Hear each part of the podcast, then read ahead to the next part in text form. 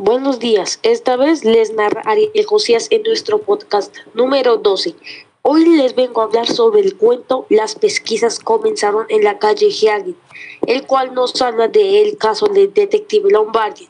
El cuento trata sobre el asesinato de la señora Hagen y cómo el detective miró cada detalle de la escena del crimen para así descubrir el caso.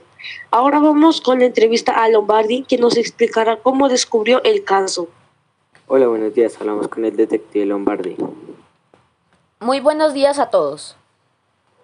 Detective Lombardi, ¿usted por qué eligió ser detective o cómo llegó a ser un gran detective como los de hoy en día? Bueno, pues es mi pasión y he leído todos los libros de detectives clásicos. Además, siempre he sido alguien muy detallista frente a un caso. Detective, cuéntenos más de su trayectoria profesional y casos los cuales, los cuales haya esclarecido. Pues llevo 14 años en el negocio de detective. Estuve 5 años siendo policía hasta que esclarecí el caso de varias personas desaparecidas y me ascendieron a un detective.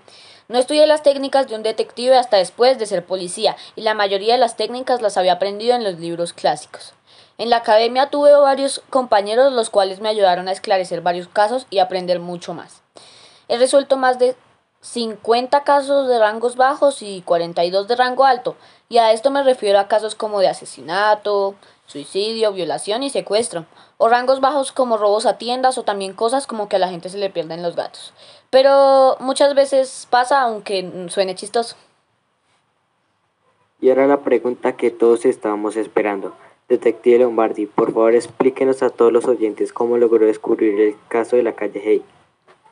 He estado en el negocio de los detectives durante muchos años y la verdad es que son técnicas muy sencillas como que los ladrones especializados dejan un rastro para llevar el caso hacia otro lugar y no centrarnos en lo que de verdad pasó. Aunque en este caso fue un poco más sencillo, ya que tenía un pequeño rastro de sangre y eso delataba que no había sido envenenamiento, sino una venganza. Y ahora vamos con una pequeña pausa y cuando volvamos vamos a hacer un pequeño resumen del caso. Este podcast está patrocinado por Vitalik, la gaseosa que hace tus días más activos y la gaseosa de todos los colombianos. Cómprala por mil pesos en tu tienda más cercana. Bueno, oyentes, ahora vamos con el resumen del caso de la calle Hagen. ¿Qué contar el caso? ¿Cómo se descubrió? ¿Y cuáles fueron las pistas clave para el descubrimiento de este? Este caso trata de una señora a la cual pensaron que se había suicidado, pero el detective Lombardi descubrió que fue un asesinato. A esta señora la asesinaron por problemas personales.